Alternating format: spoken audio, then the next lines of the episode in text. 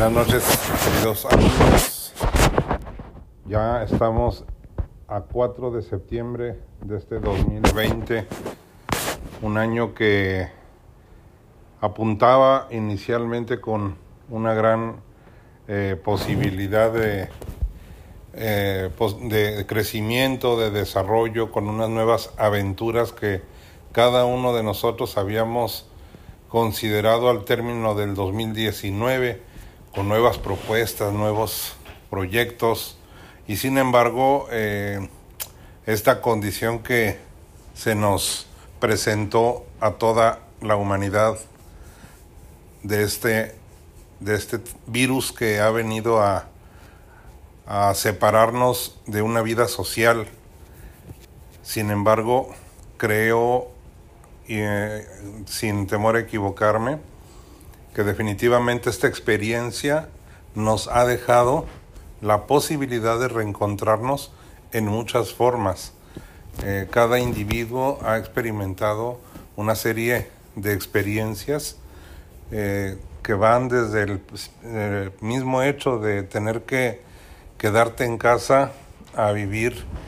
alejado de tu vida cotidiana, del trabajo, de la oficina, de los distintos sectores que cada uno de nosotros trabajamos, así como también podemos ver a nuestros jóvenes estudiantes de todos los niveles, desde los que iban a ingresar a preescolar o ya estaban en él, hasta los de nivel universitario e incluso todos aquellos que ya se encontraban en eh, ya niveles de maestrías o doctorados. En fin, es para nosotros, sabemos, un reto muy grande el, tomar esta experiencia y sobre todo ver de qué manera la aprovechamos, de qué manera eh, hacemos factible que nuestra eh, el tiempo que hemos estado en esto, viviendo esto, eh, nos permita sobre todo crecer, pero crecer desde lo más profundo. Eh, para nosotros como católicos y yo eh, siendo un realmente eh, alguien que, que he depositado mi confianza en nuestro Señor, puedo decirles que hay una experiencia renovadora que fue significativa para para nuestro Señor Jesucristo antes de iniciar su, su vida pública y es precisamente el haber experimentado un periodo de retiro al desierto. Él se retira al desierto para vivir situaciones seguramente difíciles, tan difíciles que llega un momento en donde seguramente se sometió a, situaciones que le provocaban un, eh, un hambre que seguramente eh, pues eh, estuvo a, punto de al punto de, de ser tentado por, por Satanás viendo lo que se quebran podría que podía quebrantar por causa del hambre por esa necesidad física que, todos tenemos de, comer y sin embargo Jesús salió avante, avante de esas tres tentaciones que normalmente tenemos toda la humanidad presente en distinta manera, pero finalmente todas eh, eh, desarrolladas en los tres elementos potenciales que el hombre experimenta eh, de manera violenta. Y hago referencia al placer, al poder y al poseer. Jesús fue tentado en esas tres dimensiones y nosotros nos vemos con regularidad también tentados en esas tres dimensiones. Eh, las cosas que nos atraen, que nos generan placer visual, auditivo, táctil, al olfato. Eh, hay veces que nos nos centramos demasiado en, vivir una experiencia sensitiva, algo que definitivamente pues nos vuelve eh, eh, una presa fácil de ser atrapados. Y más en este mundo moderno, en donde regularmente siempre tenemos esa luz del Espíritu Santo para hacernos ver que habrá cosas que definitivamente se salen de, del contexto de ir caminando en un sendero de valores, de principios de valor. Sin embargo, es triste poder observar que a veces sí logramos doblegarnos ante la presencia de las tentaciones y no tenemos ni siquiera de manera mínima la, la destreza, la, la, pericia para poder enfrentar con, con un sentido práctico esas tentaciones y poder resistir a ellas. El otro día platicando con un conocido, eh, él, él, me hacía mención de, un ejemplo, un ejemplo que se ve a veces eh, difícil de que pueda uno creer, sobre todo, por ejemplo, en una relación de, de, una, de un matrimonio, de una, un matrimonio ya consumado, quizá incluso con algunos años ya de experiencia matrimonial, en donde evidentemente está eh, presente la, la, el amor como un sentimiento que llevó a la unión de una pareja. Y él me decía que él es abogado y eh, ve con mucha regularidad algunos casos de demandas de divorcio que él tiene que procesar, que tiene que darle seguimiento, pues es parte de su, de su trabajo. Y él ve que con condiciones precisamente que tienen que ver con esa parte de la tentación. Eh, me comenta que tiene una, un cliente, un varón, que eh, pues ya eh, entablaron la necesidad de llevar a cabo un divorcio, sobre todo por parte de la esposa, la cual ella eh, siempre se mantuvo en un sentimiento declarado desde su noviazgo, visto por las amistades, por la propia familia, una, una vida de amor, una relación amorosa. Y después de siete años hubo algo que llevó a la, a, la esposa a tomar la decisión de separarse. ¿Qué fue ese algo? La, la, lo atractivo que representó para ella el ser poseedora de una nueva relación con alguien con un poder económico muchísimo más lejos de lo que el esposo podía devengar con su trabajo, con su esfuerzo. Quiere decir que hubo un precio que sí pudo romper eh, la relación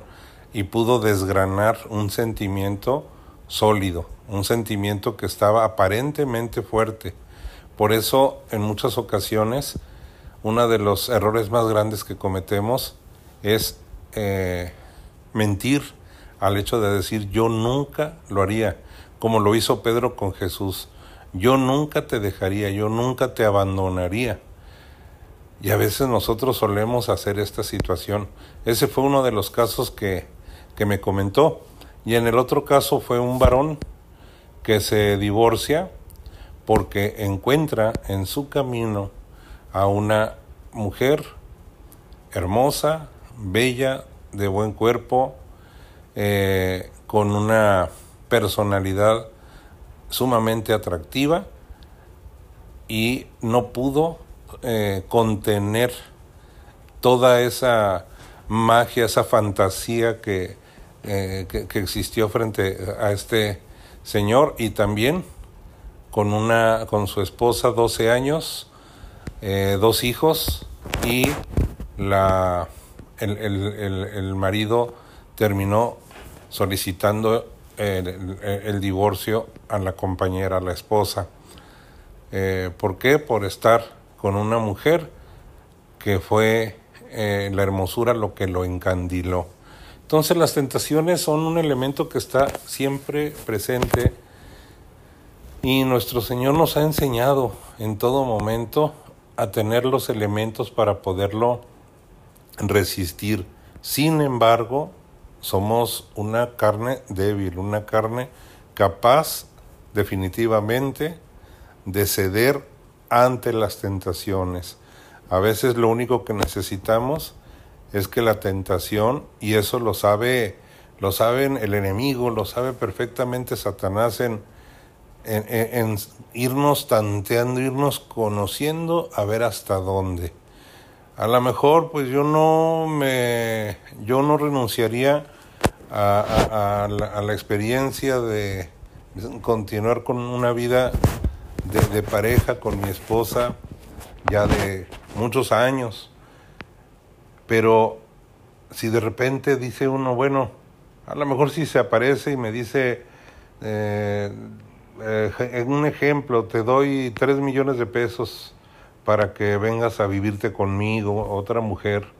o me dice, te doy cinco millones,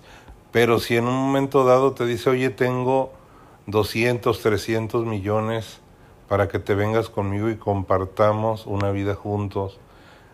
no sé, la verdad, ahorita yo puedo decir a lo mejor no,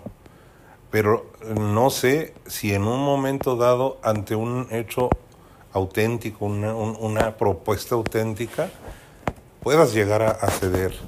Entonces, ¿cómo defendernos de esto? ¿Cómo poder blindarnos de tentaciones que puedan llegar a ser lo suficientemente atractivas como para romper? Y lo único lo único que lo puede todo es precisamente un amor auténtico, un amor sincero. Quiere decir que cuando el amor realmente es legítimo y eh, esto permitió que se fincara una relación, definitivamente no hay dinero que alcance para romper ese vínculo. Te lo puedo decir muy sencillo, imagínate eh, la, la, la vida de un hijo con sus padres. Esa experiencia es una experiencia única. Sabemos desde luego que hay personas que son capaces de renunciar eh, a la experiencia de un hijo no eh, estrictamente de no tenerlo, sino el hecho de ser capaces de regalarlo, de cederlo. Pero ¿qué es lo que pasó ahí? Que es un hijo que seguramente nunca hubo un sentimiento de amor que se tejiera alrededor de su presencia desde el momento de la propia gestación. Y entonces, ¿qué pasa? Eh, termina por eh, ser vamos, mm, fácilmente abandonado. ¿Por qué? Porque no se gestó con amor. Muchas veces ahorita esto está ocurriendo con demasiada frecuencia. No estamos logrando que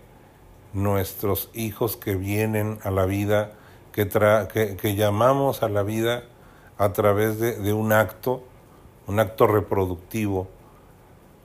a veces lo hacemos por una aventura por un incidente, por un accidente. ¿Y esto qué nos lleva? A que el producto de, ese, de esa relación carezca de un fundamento, de una semilla de amor. No se hizo habiendo sembrado primero la semilla del amor, sino fue la atracción, la atracción física, eh, que volvemos a la misma, me ganó, me, me, me abrazó y me hizo que me perdiera yo completamente eh, en, un momento, por un rato de placer, y finalmente llamamos a la vida a alguien que nunca le vamos a dar en, en algún momento el amor o el cariño que, que significa. Por eso todas las mujeres que enfrentan el reto de de deshacerse de un embarazo temprano, de un aborto, porque por eso lo hacen, porque lo están tomando meramente como una mercancía, es un es una eh, cosa es un objeto, no es el producto del amor, sino es un objeto que tiene características muy particulares, pero que a mí no me interesa, no me interesa tenerlo, no me interesa estar con él, de tal manera que lo manipulamos como si fuera la envoltura de un producto o eh, de tantas cosas que a veces tengo en el hogar y que ya después de haberlo usado, después de haberlo eh, tenido eh, a mi alcance, decido tirarlo al cesto de la basura como, como cualquier objeto. Y a veces así utilizamos a estos productos, estos niños, estos bebitos que son llamados a la vida y nada más, los utilizamos para desecharlos. Es triste esta, esta condición y yo los pues los exhortaría a que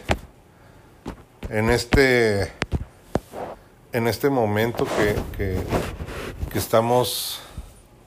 viviendo reflexionemos qué ventajas ha tenido para mí esta etapa. Habrá cambiado en mí mi percepción del amor que tengo hacia mi pareja